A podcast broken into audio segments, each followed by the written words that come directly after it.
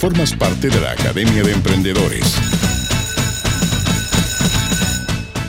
Y aquí comienza una nueva clase del profesor Pablo González. Él lidera este curso llamado Posicionamiento Web Orgánico. En el fondo, cómo vas posicionándote en los buscadores, en Internet, sin pagar platita, sino más bien con buenas prácticas. Y hoy vamos a conversar del tema de la velocidad.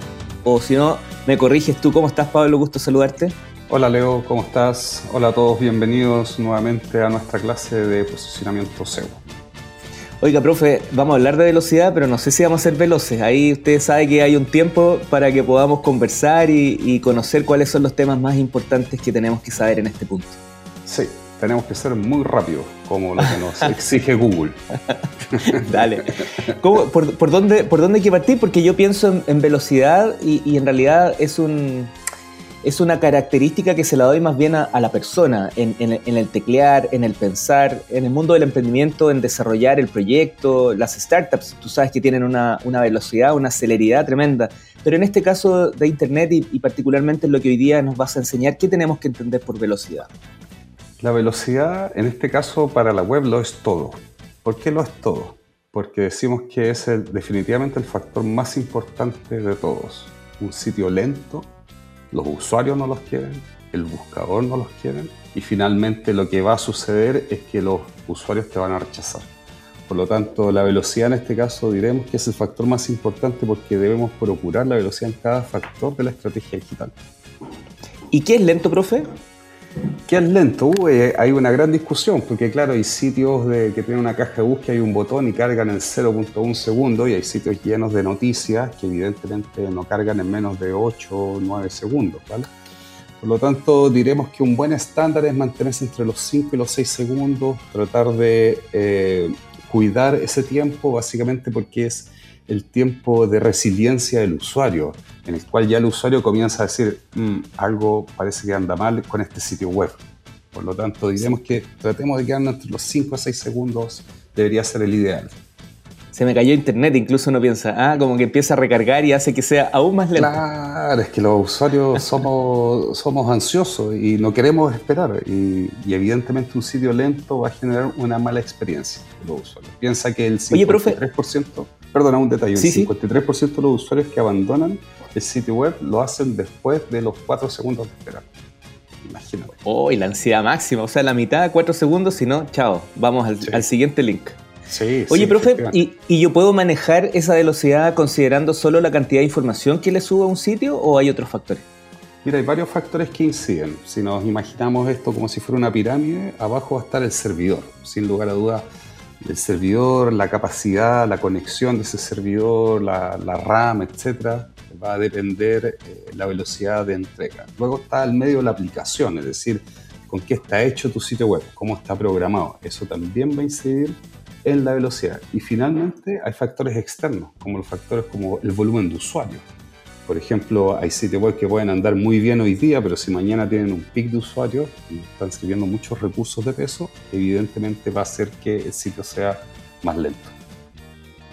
Ahora, profe, un, emprendedor, emprendedora, no los voy a meter a todos en el mismo saco, pero tiendo a pensar que una gran mayoría, entre los cuales yo me incluyo, no tenemos mucho conocimiento técnico, como que más bien hay alguien que nos asesora en eso, ya sea alguien de la misma empresa, si estoy un poquito más grande y vaso todo lo que realizo sobre Internet y venta digital. Y si no, a veces estoy pagando el hosting, estoy pagando, no sé si todavía se le llama webmaster, pero la persona que administra un poco mi sitio. Entonces como que me desligo un poco. ¿Ese es un error? ¿En qué cosas tengo que estar pendiente? Lo que hay que estar pendiente principalmente es cuál es el objetivo de tu sitio web y cómo está respondiendo. ¿Por qué? Porque si tu objetivo es, pues, pensemos, vender mermeladas, y no tienes un gran volumen de usuarios, probablemente con un hosting pequeñito va a ser suficiente. Al navegar tu sitio tú te vas a dar cuenta si resuelve bien, si es lento, si es muy pesado, ¿vale? Eso como para distinguir el tema del hosting. Ahora, si tienes un sitio de alta demanda o si tu negocio se basa principalmente en la atracción que genera a través del sitio web, entonces quizás eh, yo invertiría a los clientes a invertir un poquito más por un BPS, que es una máquina virtual en el cual tú tienes los recursos reservados para ti y no los estás compartiendo con otros que tienen su sitio web en la misma máquina. Siempre va a depender del objetivo, siempre va a depender del tamaño, del volumen de usuarios, pero lo importante es poder testear. testear y ver realmente cómo resuelve el sitio web. En nuestra clase vamos a dejar un par de enlaces que les van a ayudar a identificar eso. Maravilloso. Oye, profe, otro tema recurrente es que, bueno, hay algunos que ya tienen su sitio y lo tienen, comillas, votado, porque en el fondo sacaron una foto del momento, pero ya sea que el negocio evolucionó o los usuarios, los clientes evolucionaron y como que queda un poco en desuso. Em, eh, pero también están aquellos que están planteándose hoy día la posibilidad de crear un sitio web, ya sea porque están partiendo, se están reinventando, y como que leemos que existe la web 3.0, la web 3, corrígeme ahí también, eh, que, hay conceptos como, como que ya no hay animaciones, se habla del, del funnel, landing.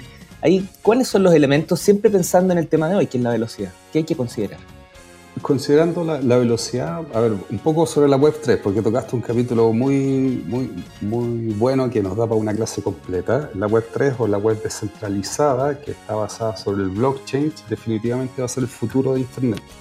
Lo que pasa es que hoy día no lo vemos. ¿Por qué no lo vemos? Porque es como si estuviéramos parados en los años 90 y nos dijeran, mm. tiene que hacer su sitio web. Yo en esa época era la empresa que decían, ¿y para qué quiere un sitio web? Hoy día ya nadie se lo cuestiona. Eso respecto a la Web 3. La web descentralizada evidentemente va a ofrecer eh, muchas facilidades para el tema de la velocidad de los pagos. Eso yo te diría es uno de los factores importantes. Ahora volviendo al tema en cuestión respecto al posicionamiento, al posicionamiento, te diría yo que uno de los factores más importantes eh, cuando mencionaste tu sitio web es mantenerlo actualizado, porque mencionaste esos sitios que quedan en desuso. Mantenerlo actualizado implica no solo actualizar los contenidos, optimizarlos, no no servir una foto gigante cuando en realidad se ve pequeñita, no servir un video de dos horas cuando en realidad mi sitio web no tiene la capacidad de servir video. Eh, todos esos son factores que van de alguna forma penalizando tu ranking o la posibilidad de ser visible. Por lo tanto, eh, respecto a lo que me preguntabas de eh, darle vida a los sitios, efectivamente a los sitios hay que mantenerlos vivos y hay que mantenerlos actualizados. Eso es muy importante. Cualquier sitio que esté durmiendo, muy probablemente va a perder toda la relevancia en el ranking. Perfecto. Oye, cuando pienso en velocidad, claro, yo arriba del auto tengo ahí un, velocímetro, se llama, ya se me olvidó cómo se llama, donde, donde estoy viendo el tacómetro. Bueno, no importa. Estoy viendo ahí la velocidad que lleva el auto, 30, 40, 80, 100 kilómetros por hora. En este caso, ¿hay herramientas? ¿Cómo se mide esta velocidad? ¿Qué nos puedes contar para, que, para yo saber y hacer la prueba directamente de, mi propio sitio web, a ver qué tanta velocidad tiene o no? Sí, efectivamente. En nuestra clase luego les vamos a dejar un par de herramientas, pero déjame mencionar algunas que son las más, las más conocidas, las más usadas. Google Test My Website o Test My Site, que hace una evaluación precisamente de la velocidad y la experiencia móvil del usuario. Luego está Page Speed Insight, que ese sí te da un montón de información respecto a la velocidad tanto del servidor como de la aplicación, como de los recursos que se están sirviendo. Y finalmente, para contrastar, hay una que se llama GTmetrix, que es muy útil, es muy similar, similar a Page Speed Insight, pero también les va a ayudar a contrastar, porque hay veces que las medidas no son exactas en los, en los distintos escenarios de medición. Pues lo importante es estar testeando y estar verificando que tu sitio resuelve rápido. Si es que debemos, si es que nuestra audiencia debe quedarse con una idea, esa es la idea principal. El sitio debe ser rápido, cualquier sitio lento va a, va a ser penalizado en el ranking, pero también va a ser penalizado por los usuarios, porque lo van a abandonar. Sí, solo recordar que, esa penalización en el fondo eh, te hace no estar en, las primeras páginas de, resultado de búsqueda. Así mismo en el ranking. Por eso te mencionaba en el ranking que de alguna forma tu prevalencia a rankear más arriba cuando una búsqueda de las tendencias, que lo vimos en la última clase, eh, eh, es muy atingente a tu sitio web.